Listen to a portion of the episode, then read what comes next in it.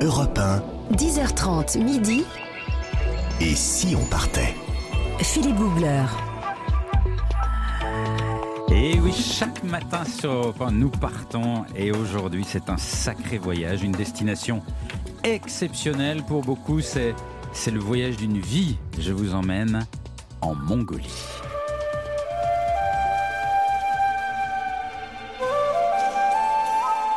Alors la Mongolie, c'est un pays euh, incroyable où vous pouvez voyager des jours entiers sans croiser un qui vive.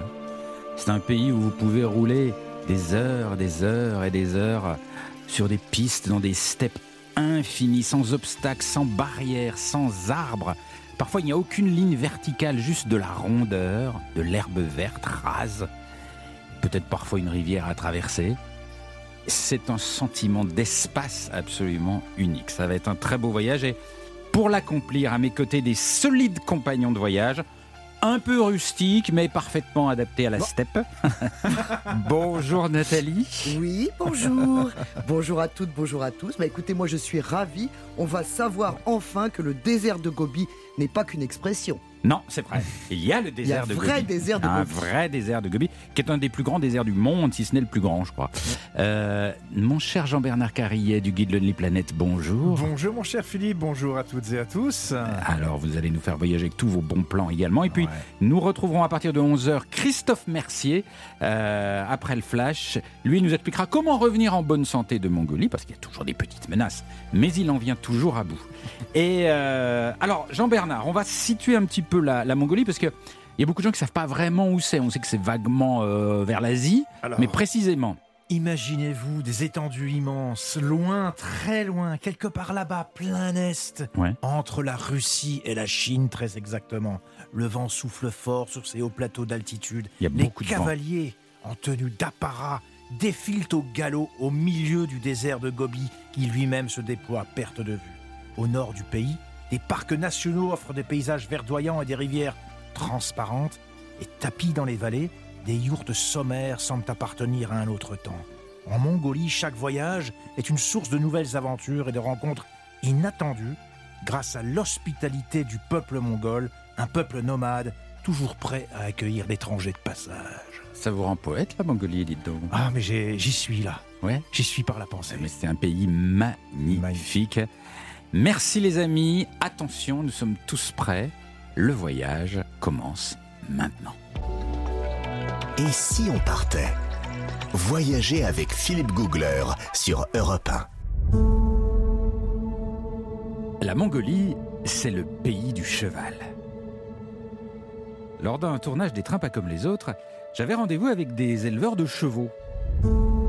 Alors je m'attendais à aller dans une sorte de ferme, avec de vastes enclos. Et eh bien pas du tout. J'ai d'abord dû rouler de, de longues heures dans la steppe mongole, des kilomètres à rouler sur de la piste, au milieu de ces paysages doux, ronds, verts, sans aucune clôture, aucune barrière, aucun arbre, juste de l'herbe rase, juste la steppe à l'infini. Et tout à coup, au loin, j'aperçois une, une yourte, juste une petite yourte, très loin, avec rien autour. Je me demande si c'est le bon endroit, j'approche, pas le moindre cheval en vue. C'est un peu étrange, surtout que les gars que je vais voir sont censés posséder au moins 600 chevaux. J'approche encore, et tout ce que je vois, c'est une yourte et deux motos. Il y a deux jeunes gars qui, sortent, ils sont vêtus d'un, mélange assez étrange de, de vêtements traditionnels mongols et de casquettes branchées, et ils ont l'air un peu pressés. Ils disent Faut y aller, on doit rassembler les chevaux là, vite Alors je discute un peu, je comprends quand même qu'ils ont bien 600 chevaux, mais que les chevaux sont en liberté. Et qu'ils sont quelque part dans ces paysages immenses. Donc je leur dis un peu timidement, mais on va y aller comment? À cheval? Et, là, ça détend l'atmosphère. Ils partent dans un grand éclat de rire. À cheval? Oui, c'est ça. Bah, tu tiendras même pas 15 secondes sur nos chevaux. C'est des chevaux de la steppe. Ils sont pas habitués à un gars de la ville comme toi. Et il y a le deuxième qui rajoute De toute façon, on va pas chercher nos chevaux à cheval. Ah bon? On y va à moto. C'est plus rapide, c'est moins fatigant. Et je découvre donc que les éleveurs de chevaux mongols passent le plus clair de leur temps à moto. C'est donc parti, me voilà à cheval sur une moto, je suis à l'arrière avec un des deux gars qui conduit, et nous partons comme pour une quête dans le vent, à l'aventure, librement, dans un paysage sans limite. C'est du bonheur, mais un peu long. Au bout d'une heure de moto, à se taper un peu les fesses, toujours rien. Pas le moindre cheval. On s'arrête, les deux gars observent avec des jumelles, un des deux gars me les passe et je ne vois rien. Et je lui dis, mais je vois que des moutons là-bas. Mais si, regarde, là, derrière les moutons, ce sont nos chevaux. Faut aller là-bas, tout là-bas. Et je lui dis, mais comment vous êtes sûr que c'est vos chevaux? On voit presque rien, juste des petits points noirs sur la ligne d'horizon. Et l'éleveur me répond, je les reconnais, à leur forme, et puis à leur nombre aussi. Et là, je me dis qu'il a vraiment des yeux exceptionnels. Cette fois, le Graal approche. Nous voilà à portée de main d'un immense troupeau de chevaux. Des chevaux visiblement ivres de liberté. Ils ont l'air heureux. Et il faut savoir que les motos deviennent un peu comme des chiens de berger. Les deux motos rabattent les chevaux en utilisant leur fuite perpétuelle. Il s'agit juste de faire fuir les chevaux dans le bon sens. Et je dois bien vous avouer que ce moment-là, suivre 600 chevaux au galop, à pleine vitesse, en liberté, les voir courir majestueusement dans des paysages doux, infinis, c'est tout simplement magique. Un moment rare qui va durer 4 heures. 4 heures de chevauchée fantastique, dont je me souviendrai toujours.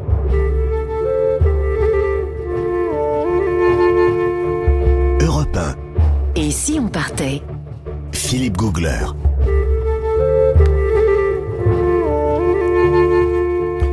Êtes un peu le Gingis Khan des temps modernes. Ça, j'ai rien.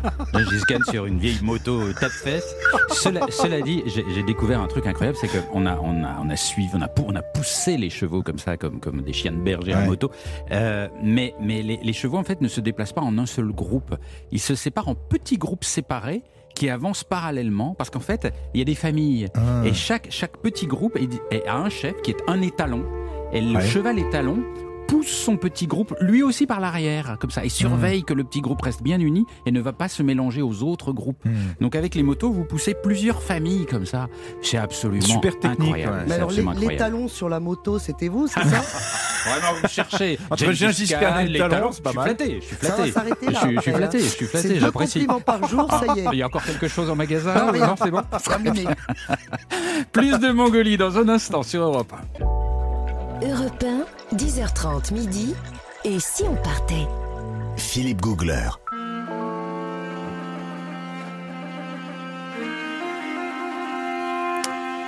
Faisons un voyage immense aujourd'hui en Mongolie, dans les steppes de Mongolie, entre la Russie et la Chine. Et nous sommes en ligne depuis Ulaanbaatar, qui est la capitale de, la Mongolie. On va pas tous les jours à Ulaanbaatar. Nous sommes en ligne avec Shimegma Orso, j'espère que je l'ai bien dit. Euh, Shimegma, elle est née en Mongolie, mais elle habite en France depuis 25 ans. Mais là, elle est en Mongolie. J'espère que vous suivez. Euh, elle organise des circuits de voyage euh, donc, dans, ce, dans ce pays pour faire découvrir le pays de son cœur. Bonjour Shimegma. Bonjour, Saïn Banou Ah, vous. Beno. Ça, ça- Merci ça, oui. ça veut dire bonjour en, Bah oui. en mongol Bah oui. Ah, dis donc. Oh bah oui. Il est, il est quelle heure euh, chez vous, Shimegma Pardon? Quelle heure est-il en Mongolie, à Ulaanbaatar? Oui, alors à Ulaanbaatar, il est euh, 16h42. Ah, ben la journée est déjà bien Et il fait entamée. très beau. euh, Voilà, il fait très beau, c'est une journée ensoleillée. Et euh, comme il a beaucoup plu ces derniers jours, euh, les steppes sont bien fleuries, les herbes sont hautes. Mhm. Donc les éleveurs et les nomades sont très contents. Ah, donc tout le monde est content en Mongolie en ce moment. Oui, tout à fait, oui. Et, comment prononce-t-on, euh, parce que le nom de cette capitale m'est toujours un peu étrange, Ulaanbaatar, comment on le dit en mongol? Euh, alors Ulaanbaatar, c'est une appellation donc un peu euh, occidentalisée, mais nous on dit Ulaanbaatar. Ulaanbaatar. Voilà. Ah, d'accord. Alors, la, la, Mongolie, pour moi, c'est vraiment ce que, ce que je racontais dans, dans, dans, le récit juste auparavant, c'est cette sensation de liberté physique incroyable. Il n'y a pas beaucoup de pays dans le monde où on ressent ça. Euh, c'est-à-dire qu'il n'y a pas de, il n'y a pas de barrière. Dans la steppe, souvent dans nos pays, il y a une route, une voie ferrée, une clôture, une ligne électrique, et, on est barré, le regard est bloqué par quelque chose. C'est un pays où on peut ne pas avoir de barrière et rouler comme ça dans la nature sans limite. C'est comme ça que vous le décririez aussi, vous? Oui, tout à fait. Alors en fait, moi, ça fait 25 ans que j'organise des voyages euh, en Mongolie. Donc euh, j'ai eu des, des, clients. C'est vrai qu'après, euh, au début, les gens, ils étaient très surpris même. Ils étaient un peu... ils, sont dans une, un sentiment un peu d'inconnu. Mmh. Donc, euh, mais après, pour nous, c'est tout à fait quelque chose de normal. On a toujours connu ça. Mais après, euh, quand j'ai commencé à vivre en France, j'ai compris, ben, en effet, euh, c'est tout à fait deux modes de vie différents. Donc, euh, ceux qui habitent euh, dans des civilisations sédentaires, ils peuvent être surpris de des grandes euh, espèces en espaces sans sans barrière ni clôture, à perte de vue. en tout cas, c'est c'est dans un premier temps, je crois que pour beaucoup de gens, hein, c'est un peu déstabilisant. Mais oui, c'est déstabilisant parce que parce que nous, on a l'habitude de de, se dire j'ai le droit d'aller là, j'ai pas le droit d'aller à gauche, et là on peut aller, mais vraiment où on veut, à droite, à gauche, en, voiture, comme on veut. Et c'est vrai que cette liberté est déstabilisante. Et, et, en, Mongolie, il y a beaucoup de, nomades, des populations qui se déplacent sans cesse avec, euh, avec leur yourte, qui est leur maison. Pourquoi est-ce qu'elles se déplacent au fond? Oui, alors tout à fait. On est la, Mongolie, c'est un des derniers peuples, hélas, euh, du mode de vie euh, euh, nomade.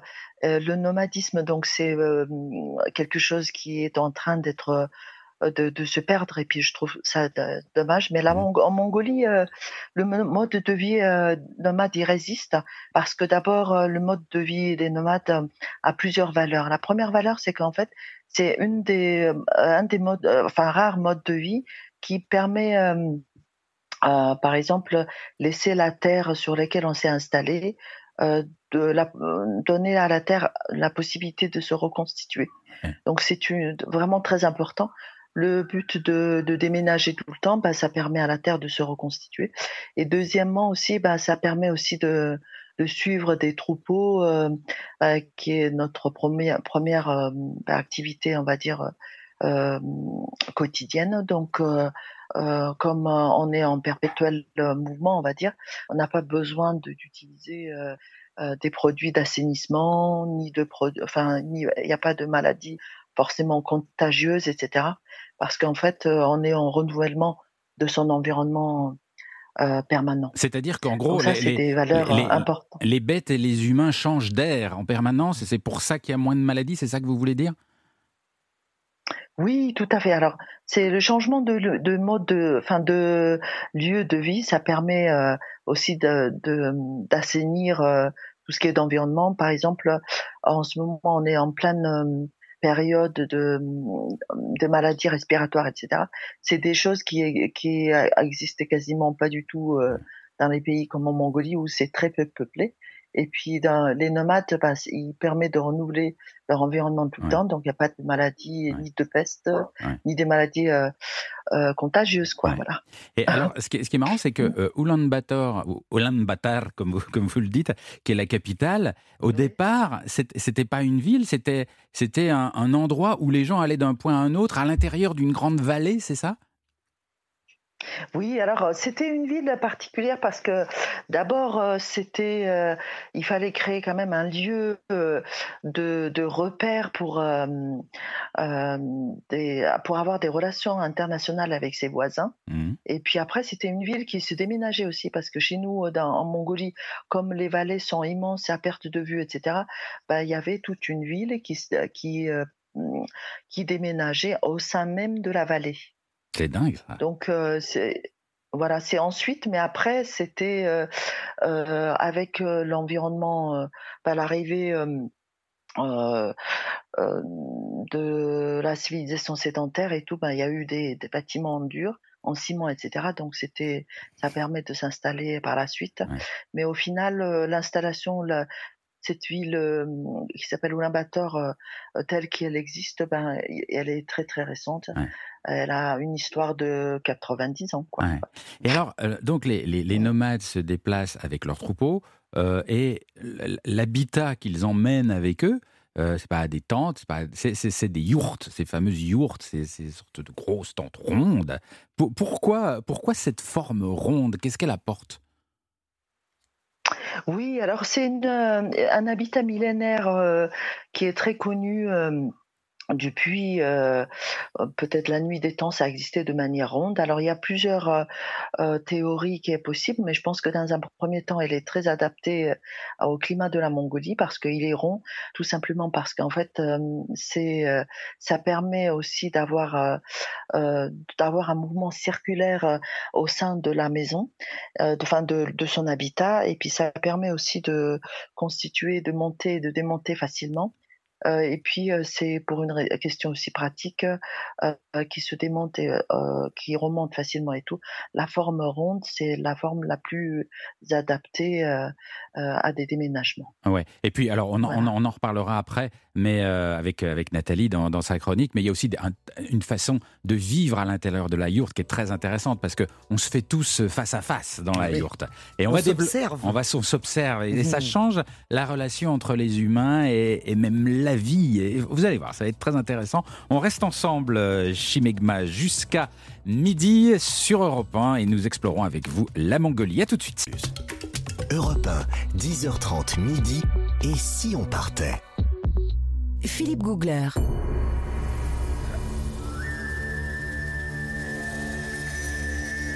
Nous marchons ce matin dans les steppes mongoles sur Europe 1 jusqu'à midi. Nous explorons ce pays incroyable avec Chimegma Orso qui est euh, depuis Ulaanbaatar en direct et puis avec Nathalie Corée qui euh, va nous faire pénétrer un petit peu dans la vie quotidienne des Mongols et surtout d'essayer de savoir ce qu'on y mange. Parce que la Mongolie n'est pas réputée pour être un pays gastronomique. Ben, on n'y va pas pour ses restaurants. on n'y va pas pour ses restaurants. Euh, Mais ça n'empêche qu'il y a peut-être des techniques à utiliser chez soi. Ah oui, qu'est-ce que vous avez découvert Ah, écoutez, bon, déjà, quand vous arrivez dans une famille, parce qu'on peut avoir la chance d'être invité dans une yourte, ce qui est quand même vraiment une chance, et quand on vous tend un verre de bienvenue, déjà, vous savez, il y a des choses à savoir. Déjà, vous vous couvrez la tête, ce qui est la différence avec nous. Nous, on se, dé, on se, on se, dé, on se choses, j'allais dire. On, enlève, on se détête, on se détête. Là, on se couvre et vous on allez se couvre prendre quand on entre dans la. Quand, quand, on va, quand on vous allez prendre le verre de bienvenue. D'accord. Vous vous mettez et puis ensuite, on va vous tendre une petite, un, petit, petit verre que vous prenez bien sûr avec la main droite. Et ensuite, vous allez tremper votre annulaire dans le liquide et vous allez faire trois pichenettes en l'air dans trois directions différentes pour faire un vœu. Ah bah dis donc, faut le savoir. Hein. Vous l'avez, vous l'avez pas fait? Ben non, je l'ai pas fait. Retournez-y. J'ai peut-être été impoli du coup. Bon, alors, bon, une fois ce verre de bienvenue accepté, vous pouvez manger le fameux pot-au-feu traditionnel mongol qui est le korkog. Qu'est-ce que Alors le korkog, bah, écoutez, au départ, on se dit oui, oh bon, un pot-au-feu. Oui. Puisque vous allez trouver de la viande, des carottes, des oignons, du chou, des pommes de terre. Bon, à ceci près qu'on le cuisine dehors dans une marmite, mhm. sur un feu où on a préalablement quand même cuit des pierres sur les braises. Et là, je dirais indice. Ah, d'accord. Qu'est-ce que c'est que ces pierres? Donc, c'est pas pour vous faire un massage aux pierres chaudes, bien évidemment. Hélas. on va, on va incorporer ça dans la marmite pour cuire la viande, pour répartir la chaleur. Donc, vous avez ah. vos morceaux de viande dans la marmite. Vous allez y incorporer ces braises chaudes sous forme de pierres, de galets Hop, vous allez mettre vos légumes. Ensuite, on couvre. D'abord, évidemment, on va, on va rajouter un petit peu de vodka de lait Hein, c'est la, vodka de lait Oui, c'est l'arki. C'est l'espèce de vodka traditionnelle mongole qui est distillée à partir de yaourt à fermenter. Donc, allez-y mollo quand même. on, rajoute ça, on couvre et évidemment on met un tronc d'arbre pour euh, couvrir le truc parce que oui parce qu'il y a du vent. Il y a du vent. Voilà, puis ça, ça tient mieux. Idée à prendre chez soi, bien sûr. On met un tronc sur la marmite. Mais il y a un feu sous la marmite ou les ah pierres chaudes suffisent Non, non, il y a un feu ah, quand même. Il y a un feu. Et quand c'est mijoté, c'est cuit. Alors attention évidemment à ne pas servir à vos invités un morceau de pierre chaude. Oui. Parce que là évidemment c'est direction dentiste direct. qui n'est pas facile à trouver. Qui n'est pas facile à trouver. C'est pour ça que je le dis. Voilà, attention. Alors, bon, ça jusque-là, on va dire, c'est bien, c'est classique. Alors, il y a l'autre version, hein, parce qu'il y a l'autre pan de la cuisine. Là, je sais que vous, vous y êtes allé allègrement, c'est le boudog. Ah oui. Alors, le boudog, c'est un plat mongol qui, au départ, bon, bah, c'est pareil, hein, c'est de la chèvre, ou plus particulièrement de la marmotte. La marmotte. Mais alors, elle va être cuite, farcie aux pierres chaudes. Comment ça voilà. Alors voilà, ces coups les pierres chaudes sont à l'intérieur de l'animal. Ah oui, oui, oui, oui. Voilà. alors c'est un plat de fête, hein. c'est mm. exceptionnel, mm. bien sûr. C'est assez rare, c'est cuisiné euh, spécialement plutôt pendant l'été. Et la viande, en fait, est cuite avec les pierres chauffées dans la peau. Évidemment, au préalable, nous avons désossé l'animal. Encore une fois, je m'excuse pour les végétariens parce qu'ils doivent vomir pendant, pendant, pendant 10 minutes. C'est atroce, je, je le sais. Mais bon, voilà, il y a des pays où, bon, bah voilà, c'est comme ça. Alors, euh, on vide l'animal, on le désosse, on garde la peau, voire la fourrure, quand on va cuire ça sur les braises, parce que c'est pour le goût. la fourrure qui le goût de fourrure. C'est pour le goût. Après, évidemment, on enlève le tout et on se retrouve avec une grosse poche. Voyez Donc une grosse. C'est-à-dire qu'on garde, la, on garde, la peau entière de l'animal, la peau de avec les pattes et tout. Voilà. Et à l'intérieur, on a la farce avec les légumes et tout ça et les pierres. Donc c'est pareil, attention. C'est-à-dire qu'on vide l'intérieur de l'animal. On remplit avec les légumes la farce parce qu'on a fait les abats et tout ça. On met les pierres et hop hop hop au feu. Et là après, pareil, attention quand on découpe, parce qu'évidemment, on va pas encore se taper la fève et alors là, le dentiste. Mais en tout cas, c'est une façon de cuire. C'est-à-dire que la peau de l'animal sert de cocotte. Ah, tout à fait. C'est le récipient, quoi, presque. C'est une sorte de papillote, en fait. Ouais, c'est une papillote à base de peau.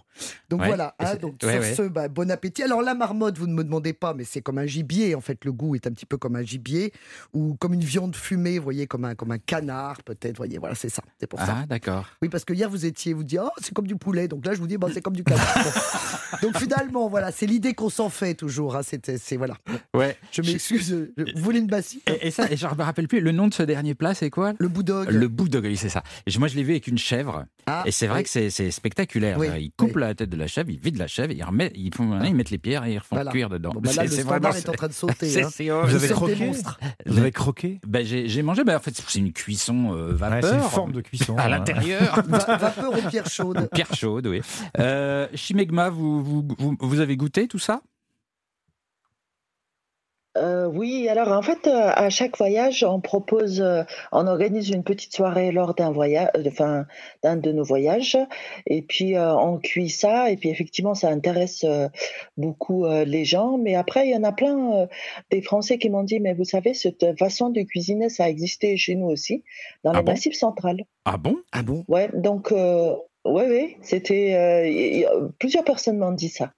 Mmh. Et puis après, euh, ben, euh, ils avaient ben, beaucoup d'idées euh, un peu similaires, enfin une façon de cuire avec des pierres des rivières chaudes, ça existait apparemment en France aussi dans cette partie. alors, bah, alors ça c'est une info parce ah, que bah, les Auvergnats. Bah, on va on va faire l'enquête en Auvergne. bah écoutez la marmotte d'Auvergne, pourquoi bon, en Auvergne, c'est pas ce que je préfère. Moi, c'est vraiment bon. Il y a d'autres trucs à manger. Mais Écoutez, il nous aura fallu aller en Mongolie pour apprendre qu'on cuisinait des marmottes d'Auvergne. Avec les pierres à l'intérieur. Bon, c'est à enquêter quand même. Hein. On, va, vérifier tout ça. Enfin, à ne pas faire avec ça du chez vous quand même. Hein. Et avec du Saint-Nectaire quand même. Chimegma, merci beaucoup. Vous restez avec nous en ligne. On se retrouve après le flash de 11h sur Europe 1. Europe 1. 10h30 midi. Et si on partait? Philippe Googler.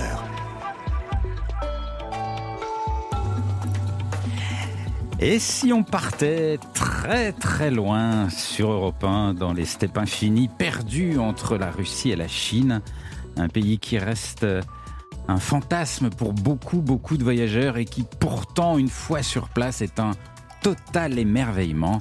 Nous sommes aujourd'hui en Mongolie. Et si on partait Europe 1 Philippe Googler. Avec bien sûr mes compagnons toujours fidèles, quelle que soit la destination, c'est pas du genre à ergoter, non j'ai pas envie d'aller là, ils sont toujours partants. Bah, on fait pas beaucoup le 78, le 95 en même temps. mais il y a des choses à découvrir, on le fera sans doute un de ces jours. Nathalie Corée. Sain Banou, euh, Sain Banou. Sain Banou, ça, veut dire bonjour en mongol. Jean-Bernard Carrier du guide ouais. Planète. On ira rencontrer les Mongols lors de grands festivals. Absolument. Et Christophe Mercier qui nous a rejoint. Christophe Mercier, bonjour. C'est l'homme qu'il faut avoir avec soi pour revenir en bonne santé, quelle que soit la destination. C'est notre protecteur, Maximor. Qu'est-ce qui, qu'est-ce qui vous alerte en Mongolie? Aujourd'hui, on va faire euh, la Mongolie et de l'hygiène, mais step by step. C'était une blague, hein, je C'est énorme, ça commence très fort. Step by step. Faut parler un peu anglais. Hein oui, c'est ça. Step by step. Faut être bilingual avec lui. Hein. Ça veut dire pas à pas en anglais. Merci Christophe pour cette bonne tranche de rigolade. euh, nous sommes aussi. Vous prendrez bien un petit peu de gibier cousu avec des pierres à l'intérieur. Nous sommes en ligne avec Shimegma Orso depuis Ulaanbaatar, qui se dit en mongol Ulaanbaatar. Euh, elle est tout là-bas, tout là-bas, tout là-bas. Bonjour, enfin rebonjour Shimegma, puisque vous êtes avec nous depuis euh, tout à l'heure 10h30.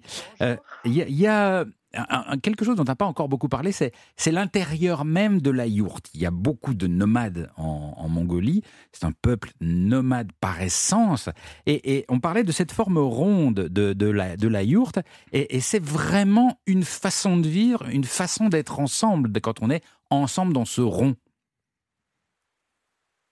Oui, tout à fait. Alors en fait, euh, vous savez, maintenant à présent, il y a une bonne partie euh, de la population euh, qui était autrefois nomade au temps de leurs grands-pères et grand-mères dans la steppe, et maintenant ils sont plus ou moins urbanisés comme par exemple un tiers de la population. Et puis, ben, les parents, ils déplorent de plus en plus que oui, le fait de vivre maintenant dans des appartements, eh ben, ça nous sépare, ça nous éloigne. c'est même si c'est un confort euh, individuel, etc., ben, on perd aussi d'autres valeurs qu'on avait dans la yourte. Oui, parce que dans la yourte, il n'y a, pas, a pas de pièces, donc on est absolument tous ensemble. Et comme on est en rond, on se fait, on se fait face tout le temps. Et, c'est, et ça, évidemment, c'est pas les mêmes relations entre les individus. Oui, voilà, c'est ça. Donc, euh, quand on, y pense à, la valeur euh, de la yourte, c'est une des valeurs justement. C'est parce que une des valeurs de toute nation, c'est avoir une bonne relation entre entre eux, entre la population, entre les gens. Donc, euh, vivre dans une yourte, même si c'est difficilement concevable pour beaucoup de gens, vivre tous ensemble, toutes générations confondues, dans la même pièce, je, je crois qu'il y a beaucoup de d'autres valeurs qu'on a perdues en vivant dans des appartements c'est pareil. Alors, je suis d'accord, mais en revanche, pour l'intimité, euh, si par exemple les parents ah bah veulent faire un, gros câlin, comment ils font? Parce qu'il y a les enfants qui sont juste en face et qui regardent. Et les parents vous avez deux générations. Oh, c'est beaucoup de gens. Euh, ouais, Beaucoup de gens me posent ce, ce genre de questions, mais c'est tout à fait euh, normal. Mais après, est-ce que c'est par exemple l'éducation euh, qui est, euh, on va dire, des rapports entre femmes et hommes Ben c'est, ça se fait pas du tout dans les pays, ben, dans aucun pays en fait. Donc c'est plus ou moins un peu tabou. C'est plutôt individuel. C'est pas, c'est pas, alors que c'est un geste qui est tout à fait naturel auprès de tous les êtres humains. Attendez, attendez, attendez, attendez, attendez, attendez, je vous arrête. Si j'ai bien compris, vous êtes en train de nous dire que euh, les, parents peuvent faire des très gros câlins euh, devant leurs enfants et que c'est très naturel et que c'est considéré comme normal euh, en Mongolie? Bah écoutez, tout le monde vit dans la même pièce, donc euh, on va dire, enfin c'est pas forcément euh, à côté des enfants, etc. Mais la nuit, euh, ben c'est c'est des rapports naturels, donc c'est pas forcément tabou. Et dans ce genre de conception, je pense que c'est moins, on va dire, c'est la conception de cette partie de la vie, c'est hmm. pas forcément tabou comme comme dans d'autres pays. D'accord. Bah écoutez, oui. Oui, oui, bah, ne faites pas l'air pensif, vous n'allez pas faire ça chez vous, Philippe, dans votre studette géante. Bah, finalement, la studette s'y prête. Hein. Ah, bah oui. Oh my God. Euh, alors là, il y, a quelque chose qui est très très étonnant et très saisissant en Mongolie, c'est le, climat. Euh, parce que c'est, il fait extrêmement froid en hiver, euh, il y a beaucoup, beaucoup de vent au printemps. C'est, c'est, c'est, quand est-ce qu'il faut y aller en Mongolie, en fait? Il fait super chaud en été. Et il fait super chaud en été. Quand est-ce qu'il faut y aller chez Oui, c'est un peu comme en, En montagne, c'est un peu comme en montagne en France. En fait, donc comme euh, c'est à l'altitude très haute, à 1500 mètres euh, euh, ben, en moyenne du niveau de la mer, ben, en fait le climat est rigoureux. En effet, donc en hiver il fait très très froid, donc ça peut monter jusqu'à moins 40, même plus. Et puis après en été aussi plus 40, même plus. Mmh. Donc en ce moment, par exemple, à Ulaanbaatar, en ces périodes-là, aujourd'hui, il a fait euh, entre 30 et 35 degrés dans la journée. Mmh. Ah oui. Et en fait, le principe, donc, c'est que la yourte, on rajoute des, des couches de feu, euh, des couches de feutre, pardon, sur la structure en bois, ou on les enlève. En fait, c'est par le haut que ça, ça se passe, c'est ça? Alors en fait, le feutre, c'est un excellent isolant, aussi mmh. bien pour euh, le froid que que la fraîcheur. Et euh, c'est, il y a aussi une technique où on, aère la yourte en soulevant tout ce qui est d'en bas, etc. Donc, euh, du coup, ben, il y a une très bonne aération, mmh. ce qui fait que la, enfin, la laine de, de feutre justement permet de garder la fraîcheur euh, au même titre que la chaleur en hiver. Alors, il y a quelque chose, moi, qui m'a beaucoup, beaucoup surpris là-bas en Mongolie, c'est la sensibilité aux énergies de la nature. Alors, pour nous, c'est un peu abstrait, c'est un peu fumeux, mais j'ai assisté à des scènes très étonnantes où même des gens de la ville venaient dans un coin de, steppe ou de désert, et par exemple, ils, décidaient que ce jour-là, ils captaient l'énergie du soleil, donc ils vont en voiture sur un sommet, à un parking, et ils offrent du lait au soleil. Et c'est très normal, et on, regarde le soleil, on s'imprègne de son énergie. Il y a une communion comme ça avec les énergies de la nature très particulière, Chimegma. Oui, tout à fait. Alors c'est une question intéressante que vous posez. Je crois qu'en fait, euh, pendant longtemps, euh, euh, ben, beaucoup de sociétés occidentalisées ou modernisées, on va dire, ils, ils ont oublié un peu leur euh, on va dire, euh, leur capacité énergétique, alors qu'en fait, euh, l'être humain, il communique à travers ses paroles, à travers ses mouvements aussi, mais c'est surtout à travers l'énergie. Donc, euh, ben, on a fait, euh, enfin, beaucoup de peuples a passé 400 euh, ans depuis l'industrialisation comme si ça n'existait pas. Ou alors, c'est en la condamnant à une petite vision de des choses liées souvent à des sciences occultes, etc. Tout ce qui est l'énergie. Mmh. Alors qu'en fait, l'énergie, c'est notre notre réalité. Tout, tout le monde dégage l'énergie, y compris la nature. Tout ce qui est vivant est, de l'énergie. Surtout à, à cette période-là, si vous observez bien ces temps-ci, même euh, dans beaucoup de pays par exemple, ben, de plus en plus des gens ils se, ils se tournent vers la méditation, vers l'énergie, pouvoir mmh. ressentir euh, retour à la nature, etc. C'est une réalité de l'être humain, ça. Mmh. Donc je pense qu'en fait, euh, avant on a passé du de l'âge de pierre à l'âge de bronze, etc. Donc c'était tout un, un, une évolution. Et là, nous, on est aussi, on est en train de vivre euh, aussi à une époque très charnière où on va ressentir de plus en plus de l'énergie. Donc, ça va arriver d'ailleurs très très vite. Hein. Euh, moi, euh, par exemple, il y a l'année dernière, je suis allée à Istanbul et puis je sais qu'en fait, il y a dix ans, c'était pas comme ça. Maintenant, il y a beaucoup de, de, de femmes euh, Istanbuliote, par exemple, il s'intéresse de plus en plus euh, euh, bah, à la méditation, à mmh tout ce qui est de yoga aussi, euh, des choses comme ça. C'est un peu mondial. Ça. Et c'est vrai que en Mongolie, il y a une relation à la nature extrêmement forte et il est, il est très fréquent quand vous parlez à votre voisin, au nomade que vous croisez, il va se recueillir dans la nature, il va capter les énergies en prenant certaines positions. C'est vraiment quelque chose de très naturel. Vous ne croyez euh, pas que c'est plutôt pour être tranquille Pour, pour que je lui fiche la paix? Bah, Parce que vous êtes tout le temps sur ses genoux là dans la yourte. Ah, il en a marre. C'est possible. c'est peut-être la, vraie, il la vraie en raison. dans cette yourte. Merci beaucoup Chimegma de nous avoir euh, raconté la Mongolie à votre façon depuis Ulaanbaatar. Je vous souhaite bon bon vent et Dieu sait qu'il y en a beaucoup là-bas. Merci Chibegma. Merci beaucoup, merci beaucoup. Au revoir. Dans un tout petit instant, Jean-Bernard Carrier va nous raconter son aventure incroyable en Mongolie. On trépine déjà. À tout de suite sur Europe 1. 10h30 midi. Et si on partait? Philippe Googler sur Europe 1.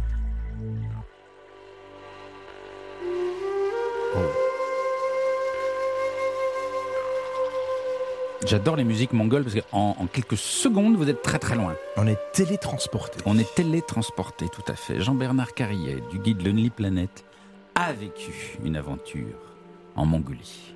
Et il va nous la raconter maintenant. Philippe, j'ai assisté aux Jeux Olympiques mongols et j'ai fait même plus qu'assister à ces Jeux Olympiques. Vous avez été, euh, vous avez et j'ai même un petit peu participé ah à ces Jeux Olympiques. Pourvu qu'il ait ramené la fève. ça s'appelle, ça s'appelle le Naadam. Ça se passe chaque année au mois de juillet, dans toute la Mongolie, pas simplement au Ulaanbaatar. C'est des, vrais Jeux Olympiques version mongole. C'est les Jeux Olympiques de la steppe. Ah ouais C'est la grande fête du sport en Mongolie, avec des activités traditionnelles ah évidemment. À quoi, on, joue? Alors, ça se passe pas dans les stades, je précise, ça se passe dans la steppe, dans les grandes prairies. Déjà, ah, le cadre, ça incroyable. extraordinaire, à ciel ouvert, on se croirait revenu au temps de Gengis Khan.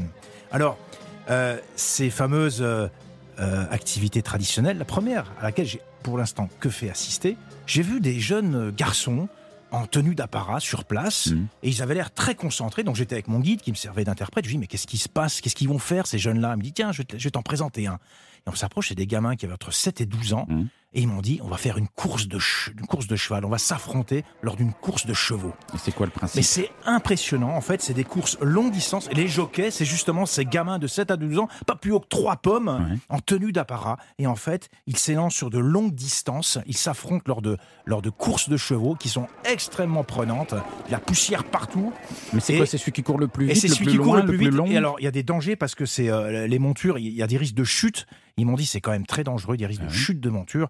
Et en plus, parfois, il y a des chevaux qui meurent d'épuisement. Voici ce qu'ils m'ont raconté. et on voit, on voit effectivement ces courses-là. Les chevaux sont au taquet, les enfants sont à fond. Et effectivement, c'est dangereux. On sent un vrai danger. Mais pourquoi d'épuisement? Ils courent pendant combien de temps? Ils courent très très longtemps, justement. Mais surtout à des vitesses folles. Ils sont mis à contribution de manière extrême. Au max. Au maximum. Et ça, on sent cette ambiance-là. Donc il y a tous les gens qui assistent à, cette, à ces compétitions-là. Et ensuite, les jeunes, quand ils descendent, c'est des vrais héros. Et j'en ai rencontré un, il était. Il était vraiment transfiguré et ça se voit. J'ai un appel de Brigitte Bardot qui voudrait savoir pourquoi vous faites courir des chevaux juste pour le plaisir de les regarder. Non, là, j'ai fait que assister. Alors, ce qui se passe après, il y a quand même un truc un peu bizarre, c'est que je me suis rapproché de ces jeunes à la fin de la course. Alors, tout le monde était en ébullition, c'était l'effervescence. Et puis, à un moment donné, je les vois prendre un, espèce de, s'appelle, je crois que ça s'appelle une étrille ou un racloir. Et en fait, ils ont, ils raclent les chevaux qui viennent de courir, qui sont encore en pleine, en pleine complètement épuisés. Il a sueur partout. En fait, ils récoltent la sueur avec des racloirs. Alors je dis mais qu'est-ce que vous allez faire bah avec ça? C'est un geste euh, quand même, je vois pas très bien l'intérêt. Alors ils m'ont expliqué en fait que cette euh, cette sueur, notamment du cheval gagnant, enfin des premiers chevaux gagnants, elle est elle est euh, elle est symbolique. Ils vont la garder jusqu'au Naadam de l'année prochaine. C'est comme une relique si vous voulez. Mais la, la mettent dans une bouteille. ils la mettent dans une petite fiole. Ah voilà et c'est gardé précieusement. Oui, c'est un rituel quand même extrêmement particulier. Il y, a, il y a mais Christophe Mercier, notre monsieur hygiène, qui, qui fronce les sourcils. Oui, j'ai une objection d'hygiène, votre honneur. Oui, la sueur. Mais et pendant un an, elle va sentir mauvaise, ah ça va bah, être contaminé. C'est rien on ferme, la bouteille. enfin, quand même.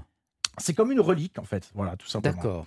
Alors après, il y, a une autre, il y a une autre épreuve, et celle-là, vous allez voir qu'elle m'intéresse particulièrement en tant qu'ancien judoka, c'est la lutte mongole. C'était juste à côté, un autre, un autre, un autre euh, espace de la steppe, la lutte mongole. Et là, rien que le costume des lutteurs, ça m'a attiré, évidemment. Ils sont tous en espèce de. Alors, c'est des beaux mouse, hein, c'est des, des, beaux athlètes, et ils sont en slip. une espèce de slip très moulant. Et, ça, ça, vous fait rigoler, ça. c'est mort parce que le look, c'était pas, c'était pas des, des judokas habillés avec le, le avec le kimono. Voilà, c'était différent. Et puis des chemises moulantes, elles aussi, mais qui ouvrent, une, qui couvrent uniquement le dos et les bras. Euh, devant, c'est complètement ouvert. Donc, c'était déjà la, la, la tenue. C'est d'imaginer. C'est une cape? Oui, c'est une forme de cape. Voilà. Devant, c'est ouvert et le dos est couvert. Donc, slip et cape. Slip et cap, voilà.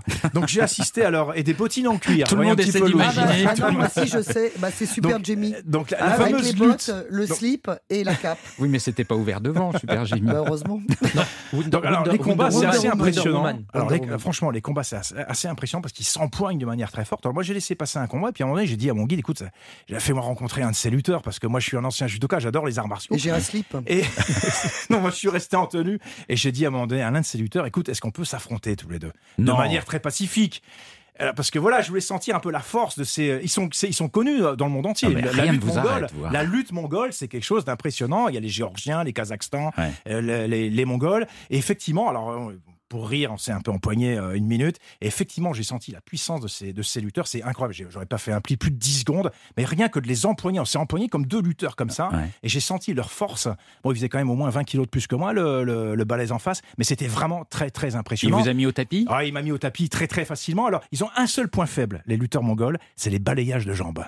Alors j'ai essayé, bah, en fait, quand, avec votre jambe, vous pouvez essayer de faire des balayages sur leurs jambes, ça va les déstabiliser. C'est le seul point, point faible de la lutte mongole. Ah bon? Oui, c'est le seul point faible. en pourquoi ils n'ont rien mis au point contre ça? Ben, Parce que c'est une technique qu'ils n'ont pas encore assez développée. Donc moi ah qui suis judoka, j'ai ben, essayé de jouer un petit peu là-dessus. Je voyais que ça les déstabilisait un peu. Enfin, ça le déstabilisait un petit peu. C'est pas euh, le même sport. Le pas judo a ses règles et la lutte a ses règles. Oui, mais dans le judo moderne si vous maintenant, la à lutte, griffer aussi, non.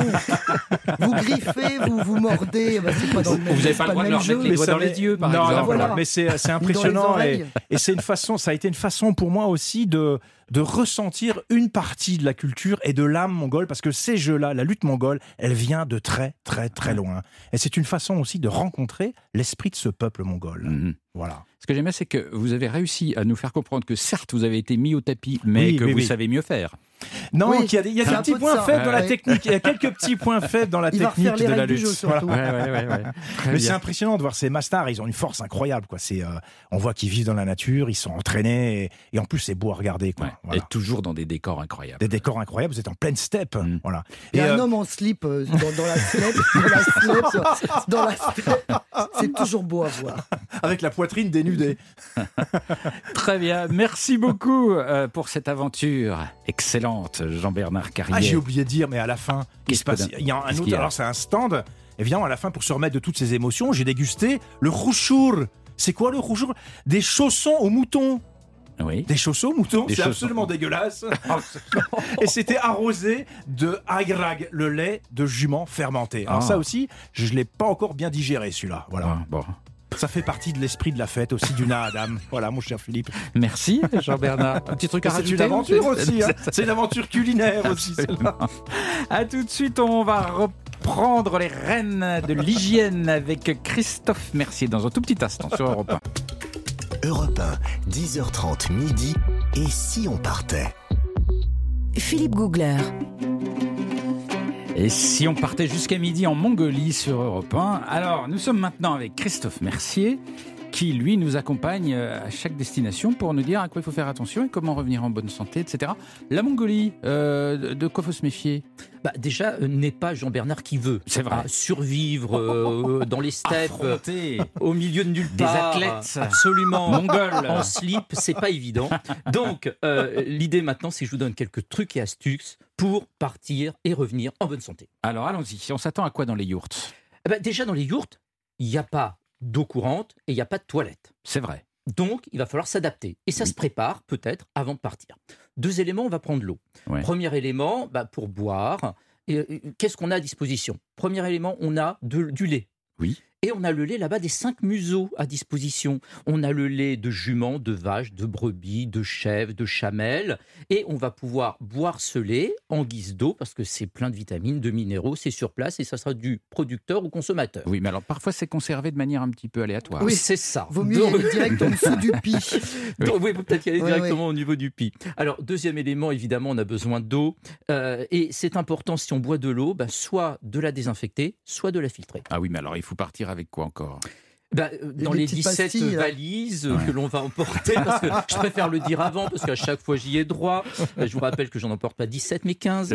Donc, euh, on va trouver des bouteilles d'eau, mais on va pas en trouver partout. Ça, il faut le regarder. Et puis en plus, il y a un vrai problème de pollution. L'eau, les bouteilles en plastique, c'est de la pollution. Donc, on va essayer de limiter. En tant que touriste, c'est hyper important mm. de ne pas polluer le pays dans lequel on va. Et puis l'eau est elle-même contaminée par le plastique. Exactement, exactement. Donc, ce qu'on va pouvoir faire, bah, c'est déjà de boire l'eau euh, des rivières et des puits euh, qu'on va rencontrer, mais pas la boire comme ça, même pas la faire bouillir. Pourquoi? Parce que cette ah eau, même bouillie, ben non, pour nos intestins fragiles, même bouillie, il va rester encore des pesticides, des herbicides, ah. des microplastiques, et puis dans cette eau, même bouillie, il reste encore des micro-organismes. Non Et oui, ah, des micro-organismes qui vont ce qu'on appelle sporuler et qui vont redevenir normaux et attaquants pour notre corps une fois que l'eau a refroidi. Non. eh bien si. Donc vous avez plein d'expériences. C'est énorme ce que vous oui, dites. Ben oui, c'est énorme. une eau bouillie est encore dangereuse. Ben, nous qui buvions du thé Et oui, potentiellement. Et oui, donc ça veut dire qu'on a plein d'expériences. Attendez, avec tous les voyageurs autour, on devrait être tous morts depuis. Non, mais moi je pense que nos, organismes à nous sont plus résistants ah que quelqu'un qui voyage peu, je pense. Ah, exactement, exactement. Et donc les touristes vous, vous rapporteront régulièrement qu'ils ont fait bouillir l'eau, mais dans cette eau, on a encore des pesticides, on a encore des herbicides, et tout ça, c'est encore dedans.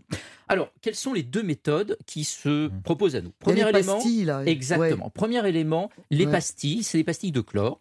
Ces pastilles de chlore, elles vont permettre de détruire les micro-organismes. Donc c'est très bien. On va en mettre dans l'eau on va laisser agir pendant deux heures et cette eau va être buvable. Mais, mais là, on boit le chlore. Alors, le chlore, euh, il ne sera pas plus toxique que l'eau du robinet qu'on a chez nous ici en France. Ah euh, parce qu'on va avoir ces micro-dosés, donc ce ne sera pas toxique. Par contre, cette méthode n'élimine pas les pesticides, les microplastiques, ah bah les herbicides qui va y ah avoir dans l'eau. Et on a quand même beaucoup de cours d'eau qui sont contaminés là-bas comme ici. Mhm. Donc, la deuxième option qui se porte à nous, c'est de filtrer cette eau. Filtrer cette eau, c'est simple. On emporte une gourde. Mais quand on va en vacances aujourd'hui, on emporte toujours sa gourde. Il faut toujours avoir sa gourde. mais c'est super. mais je suis pas sûr qu'elle le dise dans le même sens, euh, Nathalie. Euh, donc c'est important d'emporter sa gourde. Et maintenant, il existe des gourdes filtrantes. Ça veut dire qu'on va mettre l'eau de la rivière dans la gourde.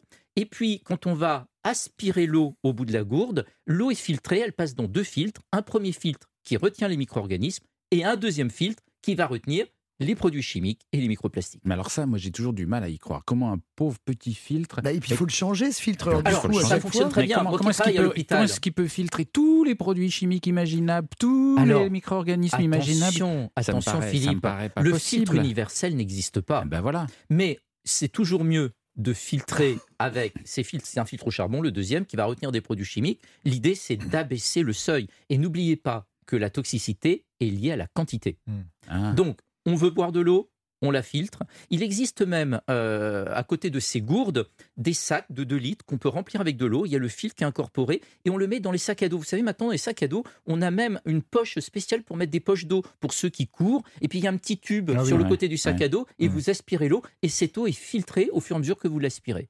mais euh, les filtres eux-mêmes, au bout d'un moment, ben avec la chaleur et tout, sont pleins de, de, de, bestioles. Alors, on va regarder la durée de vie de ces filtres. Si on prend un filtre à charbon, il est fait pour filtrer 100 litres. Si on prend un filtre de micro-organismes, il est fait pour filtrer 1000 litres. Si on part une semaine ou deux semaines, c'est largement suffisant pour le une filtre, personne. le filtre, il est humide.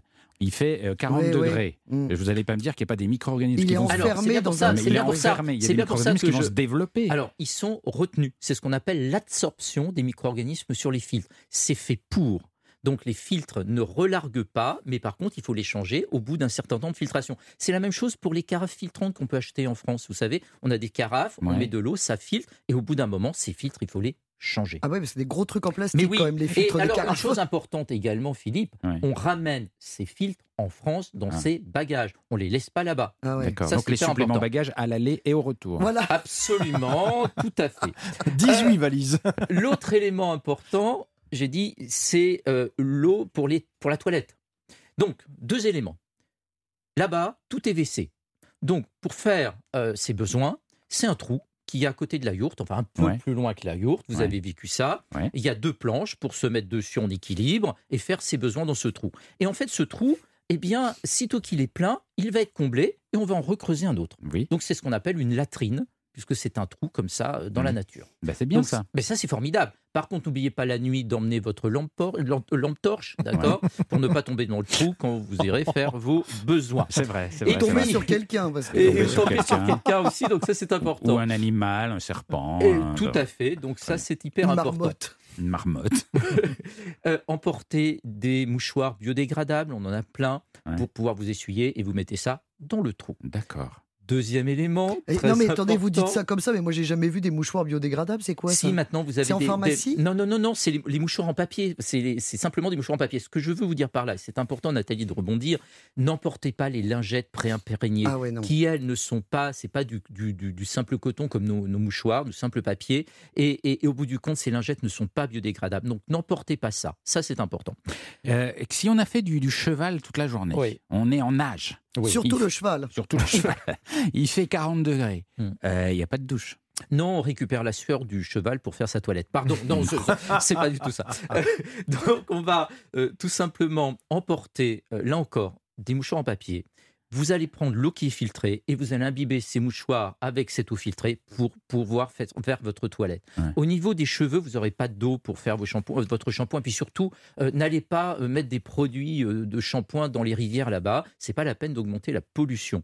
Donc vous emmenez du shampoing sec. Vous avez maintenant. Ça existe, ça? bien sûr. mais c'est en spray. Hein. Alors, non, maintenant, vous le trouvez en, en, petit flacon, en poudre avec un label, un écolabel, c'est hyper important pour limiter la pollution. Vous allez le mettre dans vos cheveux, ça va absorber le gras et les saletés, vous brossez, ah bon? Et ce ne sera pas dangereux parce que c'est à base tout simplement de dérivés de talc et euh, de, céréales, et donc c'est non toxique pour l'environnement. Et ça nettoie bien. Ça. Oui, oui, absolument, absolument. alors moi je l'utilise. Je l'utilise parce que moi je suis un petit peu la femme de ce groupe, donc je vous le dis. Alors ça marche pour les racines grasses.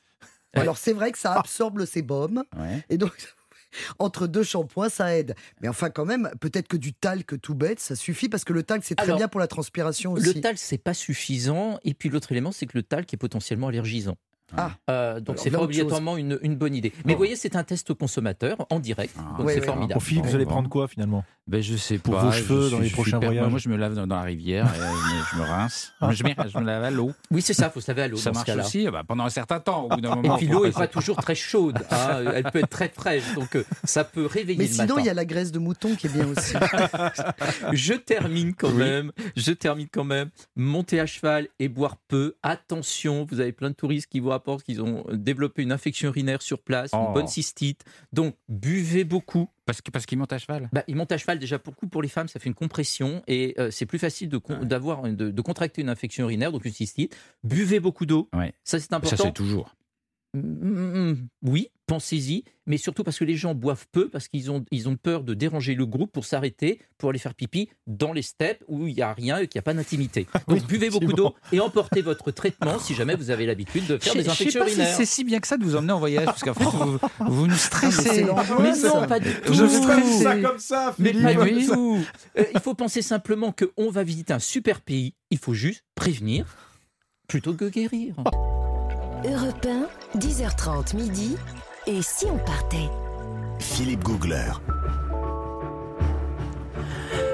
Tous les jours, tous les matins sur Europe 1, un grand voyage. Nous sommes aujourd'hui en Mongolie jusqu'à midi. Et Nathalie Corée a épluché la presse mongole. Bien sûr, parce que je parle la langue couramment. Euh, bah écoutez, déjà, vous me connaissez, je suis abonné à Art Force. Comment ça C'est un magazine de heavy metal. Ah. Eh bien, figurez-vous que là, je vais vous faire un point sur la jeunesse mongole. Parce que jusqu'à présent, on a parlé des yourtes, on a parlé des traditions, on a parlé de la vie en communauté. Mais figurez-vous qu'il y a un groupe de hard metal mongol qui fait un carton ah qui s'appelle The Hu. Comme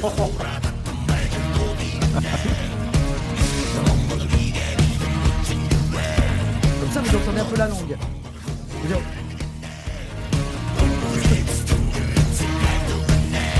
pas mal, hein? Ah, c'est du, c'est du J'imagine les hordes mongols attaquant. Bah oui, c'est à l'époque de Gengis Khan, ça se trouve, ils avaient ça comme musique. Bah, figurez-vous que le, le, le, en plus le clip s'appelle This is Mongol et c'est un groupe vraiment mais qui fait un tabac et qui fait découvrir sa culture et ses valeurs fondamentales. C'est incroyable parce qu'il parle de préservation de la langue, de lien spirituel avec la terre dont vous parliez tout à l'heure. Les vraiment les paroles sont hyper profondes. Alors le style, on a du mal à les capter quand même là les paroles. Parce qu'on ne parle pas couramment le mongol. ça je vous l'accorde. Mais c'est franchement, allez découvrir le, groupe, c'est vraiment mais impressionnant. En plus, ils sont magnifiques. Ah c'est des hommes avec des cheveux longs très à la Gengis Khan. C'est vraiment super. Et le chanteur du groupe qui s'appelle Nkouch euh, fait vraiment fantasmer beaucoup de fans dans le monde entier. Et il joue du Morin Cure. C'est-à-dire C'est un violon à tête de cheval. Hein Vous l'avez jamais vu celui-là euh, Il y a un long manche avec une tête de cheval au bout. C'est magnifique. Le ah son est magnifique. Bon. évidemment, je vais vous abonner à Hard Force Magazine, comme ça vous en saurez plus. Donc ça, c'était le hard rock mongol. Voilà, exactement. Bah oui, bah, il faut être un peu à la page, écoutez. Hein. Alors, sans transition, parlons peu, mais parlons yourte. Donc nous en avons déjà parlé tout à l'heure, cette espèce de grande studette ronde. Euh, parce que moi, j'ai lu le manuel du savoir-vivre en yourte. Oui. Parce qu'on ne fait pas n'importe quoi dans une yourte, bien évidemment. Déjà, pour commencer, euh, figurez-vous que. Alors, ce sont des règles que j'ai appliquées chez moi. Ah bon? Ah, je trouve ça formidable. Alors, déjà, quand un visiteur arrive, il doit, il doit dire Nokoikor. Comment? Nokoikor. Nokoikor. Ce qui signifie tenez votre chien. Même s'il n'a pas de chien. Hmm. Il dit, ça, il dit ça aux autres Voilà, il dit Nokoikor, ce qui est un peu l'équivalent de il y a quelqu'un chez nous. Hein, ah c'est comme ça que je le traduirais. Et là, la personne entend ça et vient vous chercher. Ah, ah voilà, même s'il n'y a pas de chien. Tenez votre chien, c'est le mot d'ordre pour ah, dire top, top, top. Quoi. Oui, Et puis s'il y a un chien, c'est mieux. Oui, enfin bon, là, a priori, il n'y a pas de chien. Enfin, c'est pas mal, je trouve, Nokoikor. Moi, tant qu'on m'a pas dit Nokoikor à l'interphone, je n'ouvre pas. Ah, désormais, j'applique tout à la lettre. Alors ensuite, vous savez que pour, pour rentrer dans une yourte, vous êtes obligé de vous abaisser donc moi j'ai baissé en fait le cadre de ma porte. Je trouve ça mieux parce que les gens rentrent comme ça en, se prosternant. De je trouve ça très plus soumise. Voilà, plus soumise et puis plus respectueuse hein, aux membres de des gens qui habitent dans la yourte. Et je vous le rappelle, bien sûr, on en a déjà parlé. Toutes les générations sont là et le respect absolu est dû aux anciens, bien sûr, en priorité. Alors, comme vous le savez, le feu est au milieu de la yourte mm. pour justement, bien sûr, chauffer et cuire, puisque c'est l'avantage de la sudette ronde, où on peut loger 10 à 15 personnes, c'est que du coup, vous faites le, vous chauffez, en même temps, vous faites un manger Mais oui, c'est pratique. Voilà, c'est pratique. Et comme ça, tout le monde s'y met un petit peu. Mm. Enfin, ça, on peut rêver. Hein. Je pense que c'est surtout les femmes qui s'y mettent. En tout cas, le feu, c'est sacré. On n'y jette aucun déchet, bien sûr. Hein. Rien. Parce que euh, c'est sacré, donc euh, tous les déchets on les garde, mais on ne jette pas comme nous on jette des vieux trucs dans le rien. Non, mais même un vieux journal. Euh. Non, oui, le vieux journal du jour, oui bon, non. et surtout parce qu'on y met des crottes de chameau séchées. Ah. Ça c'est pour la combustion. Ça combuste bien. Ah c'est très bien. Et ça sent bon. Ça sent, non, ça ne sent rien parce que c'est sec. Ah oui, voilà. donc ça ne sent pas. Le fameux trou qui sert de latrine sert aussi d'endroit pour mettre les déchets. C'est là où on met les déchets. On va au trou, on va pas dans le feu. C'est très important. Alors les Mongols ont une grande estime de la propreté, comme vous le savez, et puis euh, effectivement, avec les bons conseils du docteur Mercier, on a vu. Mais y a une, ils ont une règle impérative, c'est que les objets sales ne doivent pas toucher les objets propres. Oui, c'est bien. C'est-à-dire qu'on ne mélange pas le linge sale en famille. C'est-à-dire qu'on ne met pas les, vieilles chaussettes, vous ne les mettez pas avec vos t-shirts propres. Ben ça, c'est normal. Ah bah ça vous paraît normal, mais il y a des gens qui mélangent tout. On ne mélange pas le linge propre et le linge vous sale. Mélangez le linge propre et le linge sale chez vous? Non, moi jamais. moi, je suis quelqu'un. Alors là, l'hygiène impeccable. Hein. Alors, on marche également dans les sens inverses des aiguilles d'une montre. Dans la yourte, il y a un sens de circulation. Il y a un sens. ça s'appelle le narzuve. Ah, c'est marrant ça. Oui. Apparemment, vous ne le saviez pas. Bah non. On est en, euh, c'est-à-dire qu'on prend la direction de la rotation du Soleil. Ah. Justement parce que tout à l'heure on en a parlé. C'est-à-dire qu'on est relié aux astres. C'est très important ah de justement de respecter ce sens. Alors bah, évidemment, faut le connaître. Hein. Bon, c'est encore une autre histoire. Mais c'est vrai que les Mongols pensent que euh, tout dans l'univers appartient au cycle du temps et du mouvement et qu'il est très important de se déplacer en harmonie. Ah, marrant, Donc on ne peut pas faire marche arrière. Non, non, bah, vous, bah, vous, savez où vous allez. Vous, vous allez où vous allez. Vous faites attention. Vous faites un tour de plus. C'est pas ça non plus. Hein, voilà. Et, non, c'est très important. Hein. Alors ensuite, euh, avant d'entrer dans la maison, alors ça, c'est la règle. Bon, moi, je l'ai appliqué chez moi parce que c'est vrai que je trouve ça absolument passionnant. Euh, le visiteur doit retirer son couteau de sa ceinture. moi, maintenant, je suis intransigeante sur les invités. Ah non, vraiment, voilà, ça, c'est très important. Donc, c'est vrai que ben, on peut, on peut s'inspirer beaucoup euh, des choses qu'on trouve dans les yourtes. Alors ensuite, vous savez que on, en a parlé, il y a quand même énormément euh, d'animaux. Et c'est vrai que je voudrais vous parler d'un animal de Mongolie que j'aime beaucoup et qui décomplexe un nombre d'êtres humains formidables. C'est, alors je vais vous la décrire, je pense que vous l'avez déjà croisée euh, dans le désert de Gobi par exemple. Elle a un corps de souris, des oreilles de lapin, un groin de cochon et des pattes postérieures de kangourou. Ah, qu'est-ce que c'est que ça? Qu'est-ce que c'est que ce truc? Bah oui. C'est la gerboise. Ah, la gerboise. La gerboise est incroyable. Elle a des oreilles qui font eh deux fois son corps. Oui, oui, oui. c'est immense, mais c'est assez génial parce qu'en fait, ça régule sa température. Ah. C'est comme le principe de l'éléphant. Elle se rafraîchit par les oreilles. Exactement. Ah. Alors c'est formidable pour les températures qui sont de plus en plus élevées. Donc c'est pas. Et puis évidemment, ça lui permet de localiser avec précision les insectes. Tac pour passer à table. Vous voyez, hop.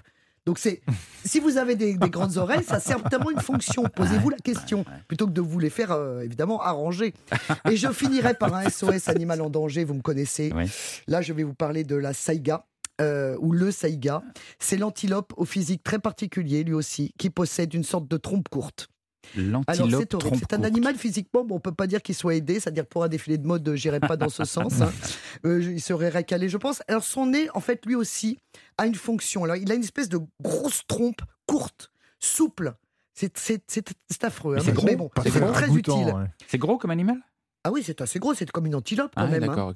Et vous l'avez jamais vu, vous l'avez jamais croisé? Je vais vous dire pourquoi vous l'avez pas croisé. pourquoi? Bah, Parce qu'il est en extinction. Ah. Mais c'est terrible. Non, mais là c'est SOS, c'est le WWF Mongolie que j'ai lu évidemment avec attention. Qui nous le dit C'est un animal en danger. En fait, son gros nez comme ça, sa petite trompe, bah, assez large quand même, lui permet de filtrer l'air chargé de poussière pendant l'été et de réchauffer l'air respiré pendant les hivers rigoureux.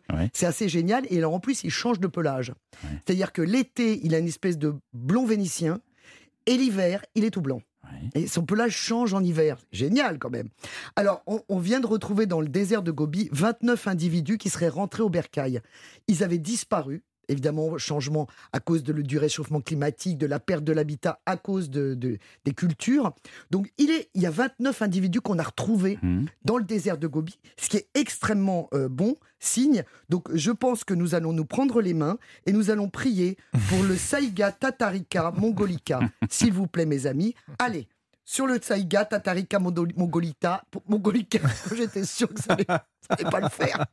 Bon allez, parce que vraiment il faut qu'ils reviennent au bercail. On n'était pas sensibilisé jusqu'à aujourd'hui. C'est une autre cause. Hein, il, y en avait 50 000 hein, dans les années 50. il n'y en a plus que 29. Ah bah oui, c'est dramatique. Ah ouais. Non, mais c'est pour ça, il, a une fonction quand même. Il faut l'aider, donc prions ensemble. Nous prions, prions, prions. très bien, très bien. Philippe a les mains jointes. Europe 1, Philippe Googler.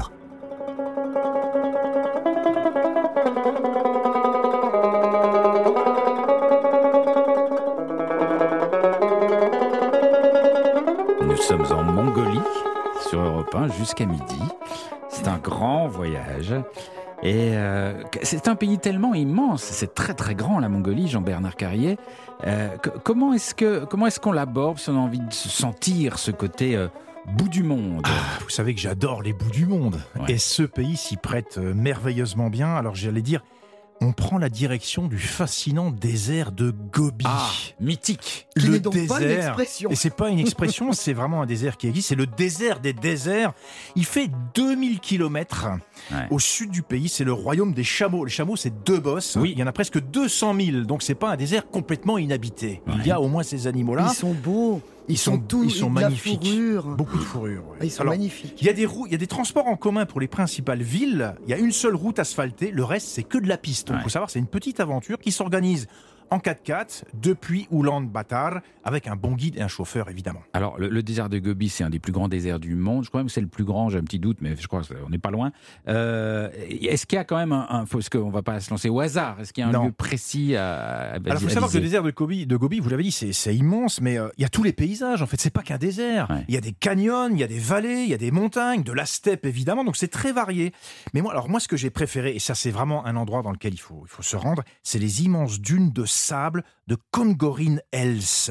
Ça ressemble au Sahara. C'est des monstres de sable qui font jusqu'à 300 mètres de hauteur. 300 mètres 300 mètres de hauteur, 12 km de largeur et 100 km de long. Et on se croirait vraiment sur la planète Mars. Les dunes de sable de Mais c'est énorme, on peut pas énorme. les gravir. Ben si, on peut les gravir. Ça prend 45 minutes à pied. Alors, je pense que vous arrivez au sommet, vous êtes euh, épuisé. Bah, cuit, parce que on grimper 300 mètres dans le ben sable. oui, on glisse, on glisse, on s'enfonce dans le sable. Et au sommet, il y a des bourrasques de vent. Et là, vous êtes dans une ambiance de bout du monde telle que vous la recherchez, Philippe. Ah c'est ça qui est magnifique. Et la vue sur toute cette étendue désertique est absolument sublime. C'est une forme de Sahara dont on n'a pas euh, connaissance. Et comme on peut plus aller dans les le désert saharien à cause de tous les problèmes géopolitiques, allez dans ce désert du Gobi, vous retrouverez ces ambiances-là. Est-ce qu'on peut se faire monter par un chameau?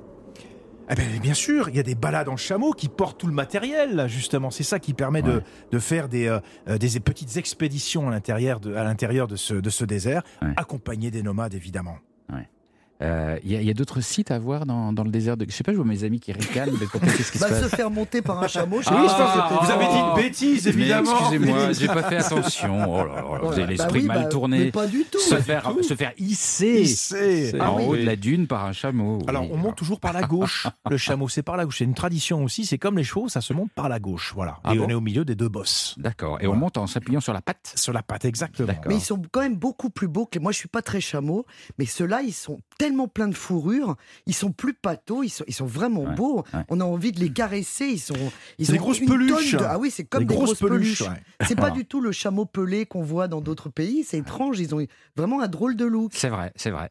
Euh, il y a des activités nature à pratiquer en Mongolie? bah Il n'y a quand même pas que le désert de Gobi, on peut pas réduire la, la, Mongolie aux steppes et au désert. Il y a aussi pour les amoureux de la nature un peu plus verdoyante, il faut aller dans le nord du pays, près de la Russie cette fois, près de la Sibérie, à la frontière, il y a un site magique, c'est le lac Kövsgöl. C'est un immense lac de montagne qui, lui, pareil, on est dans la démesure, 136 km de long aux portes de la Sibérie. Et lui, la particularité de ce lac, c'est que les eaux sont translucides, d'un bleu presque polynésien. On l'appelle d'ailleurs sur place la perle bleue. Et là, c'est un superbe terrain d'aventure avec beaucoup d'activités. À commencer, alors, bien entendu, les balades à cheval, évidemment, mais aussi la pêche. C'est un bon moyen pour s'initier à la pêche. Le kayak, que j'aime beaucoup parce que ça permet d'aller dans les petites criques tout au bord de ce lac. Et puis, y a des îlots aussi sur ce lac. On peut faire un bivouac sur les îles de ce lac. Et ça, c'est une partie de la Mongolie dont on n'entend jamais parler. Vrai, Le côté bleu et verdoyant. Il faut faire attention quand même que pour aller d'un site à l'autre, c'est très long parce qu'il y a très peu d'aéroports en Mongolie. Donc souvent les déplacements sont terrestres et c'est immense. Donc il faut prévoir quand même beaucoup, beaucoup, il faut du temps. Et je dirais au moins trois semaines, un beau voyage en Mongolie. On va pas passer un week-end en Mongolie. Non, du hein, tout, ça, du marche Pas, ça. Et l'aéroport d'Oulan-Bator, il s'appelle Gengis Khan. oui, en plus,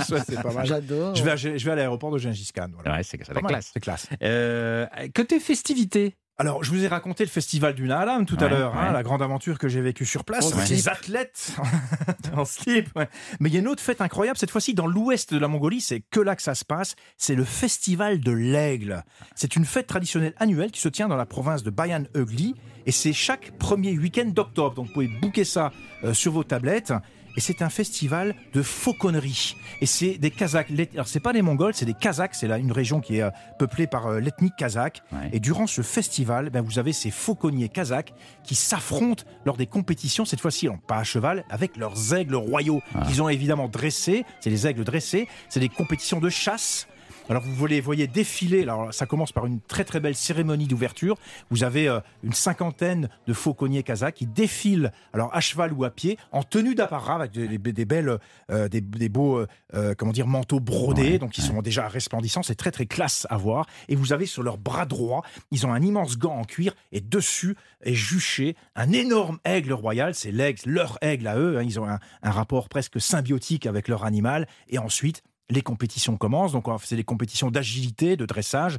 Il y a une démonstration d'aigle, par exemple, qui va euh, aller chasser un lièvre ou un renard. Et c'est vraiment de nature réelle. C'est des aigles dont ils se servent pour aller à la chasse. Et de voir ce spectacle-là, c'est pas touristique du tout. C'est moins touristique que le fameux Naadam que j'ai raconté tout à l'heure. C'est également une très très belle immersion dans l'âme de ce peuple nomade. Et ça, j'adore. Merci beaucoup Jean-Bernard. J'espère qu'on vous a toutes et tous donné envie d'aller en Mongolie. C'est un pays extraordinaire où il y a en plus, on l'a dit plusieurs fois, une vibration, une, une respiration, une communion avec la nature qui s'établit instantanément. C'est assez magique. Merci à tous. Demain, on repart, bien sûr, tous les jours un voyage. Ah on n'est jamais fatigué. Et on va où demain? Demain, on va au Costa Rica. Oh, faut que je me change. Vous allez transpirer, Nathalie. C'est le cheval, c'est l'odeur du cheval. Bah oui, j'étais habillé pour la Mongolie. Moi, je sais, faut que je m'en change encore. prenez votre maillot de bain aussi. Hein. Ah oui, là, il y a des plages là-bas. Merci les amis. À demain au Costa Rica sur Europe 1.